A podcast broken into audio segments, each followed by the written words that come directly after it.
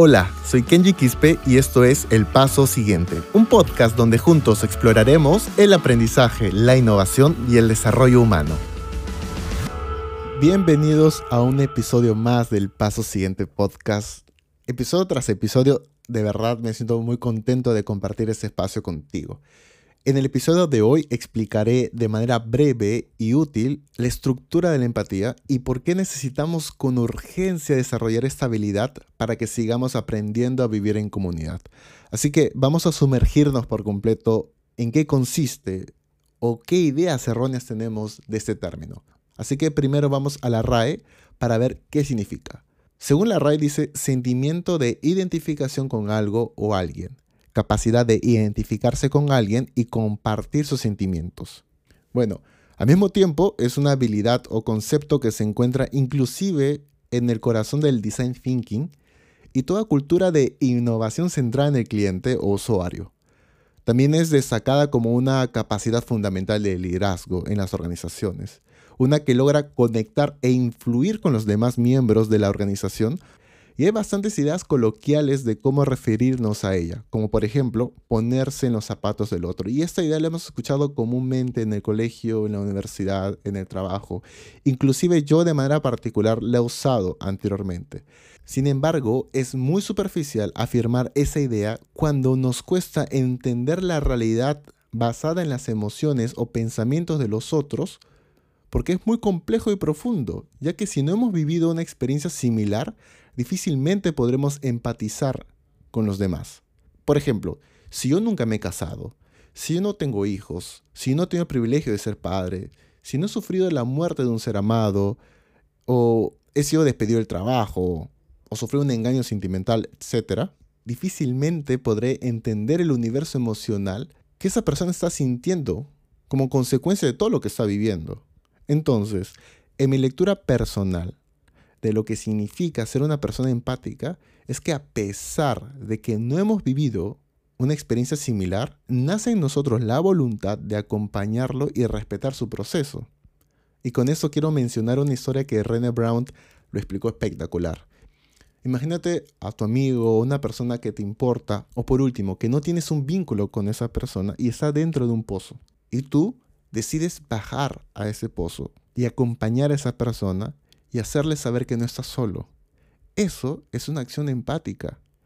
Lo que no sería una acción empática es quedarte arriba del pozo y gritarle, oye, ¿estás bien? No te preocupes, todo va a pasar. Eso no es empatía, lamentablemente. Y cuando ejercemos o decidimos ser personas empáticas, es importante identificar que trae consigo varios beneficios.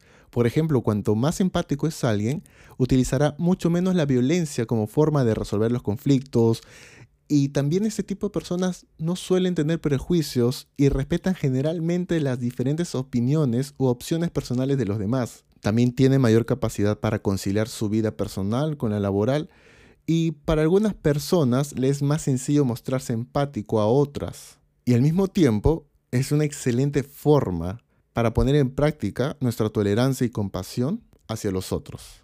Hay algo que tomar en cuenta y no me quiero olvidar comentarlo en este episodio, que la empatía tiene dos componentes importantes. El cognitivo, que sería la capacidad de comprender la mente de la otra persona, y el emocional, el poder sentirse cerca de sus emociones. Ok, sé que es un poquito raro decirlo, o un poco complejo, pero vamos por partes, como diría Jack el Destripador, ¿ok? En el caso de la empatía cognitiva, está fuertemente relacionada por nuestra capacidad imaginativa para ponernos en situaciones ficticias. Y la otra parte es la toma de perspectiva o habilidad de comprender el punto de vista de los otros. Por ejemplo, después de ir al cine, me he sentido como si fuera uno de los personajes. O también, intento tener en cuenta cada una de las opiniones en un conflicto antes de tomar una decisión. Y en relación a lo emocional, es ejercer una preocupación empática o sentimiento de compasión y afecto ante el malestar emocional de la otra persona, que aparece cuando hay una experiencia negativa, ya sea en su diario vivir. Entonces, cuando tú y yo de manera consciente decidimos ejercer acciones empáticas hacia con los otros, lo único que estamos mostrando es una sensibilidad hacia el pesar de la otra persona y también un buen grado de vulnerabilidad, de reconocer nuestras propias emociones para poder conectar y razonar con los otros. Pero ojo, aquí no acaba todo este concepto de empatía, porque estuve investigando un poco más y me encontré con el psicólogo Adam Waits de la Escuela de Negocios de Kellogg y hace una mención súper importante y quiero que tomes apunte de esto. Menciona que es importante reconocer los problemas que puede ocasionar la empatía si no identificamos sus límites. Es decir, aprender a usarla de manera racional. Y el primer punto es que la empatía se agota tengamos en cuenta que eso es importantísimo. La empatía no es un recurso ilimitado, ya que en los trabajos donde se necesita mantener más activo esa destreza, como los profesionales del sector salud, médicos, enfermeras, obstetras o trabajadores sociales, o gente que trabaja en atención al cliente, quejas y reclamos, son los más vulnerables de sufrir ese desgaste emocional. Y el segundo punto es que cuanto más empatía despliego hacia una persona, menos empatía podré brindar a otro. Por ejemplo, para entender esto bien, si soy más empático con mis colaboradores, existe la posibilidad que sea menos empático con mi esposa cuando llegue a casa. Cuanta más empatía destino a mi mejor amigo, menos empatía podré demostrar a mi hermano, mayor o menor.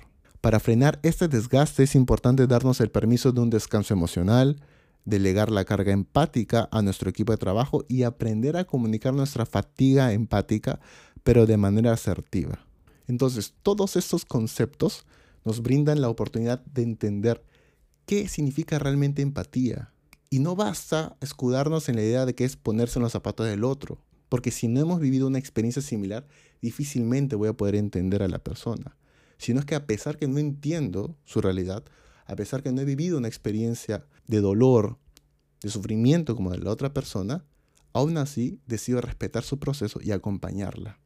Y por otro lado, aquellas personas que les es fácil, que les es orgánico mostrarse empático, deben tener mucho cuidado de esa, de esa fatiga emocional como lo mencionaba el psicólogo Adam Waits. Antes de cerrar este podcast, quiero lanzarte un desafío, porque la realidad es que es más fácil ser empáticos con aquellas personas que le guardamos estima o tenemos un vínculo.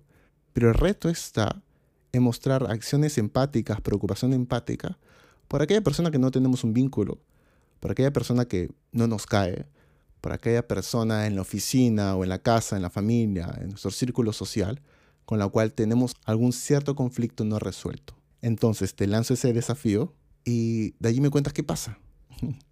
Así que si quieres saber un poquito más de este tema o tienes alguna duda o pregunta, escríbeme por Instagram, por Facebook o LinkedIn y con mucho gusto resolveré esa duda que tienes. Y nos vemos en el siguiente episodio del Paso Siguiente Podcast porque voy a tener un invitado súper especial y estoy convencido que va a enriquecer tu vida profesional. Te mando un gran abrazo y nos vemos la siguiente semana.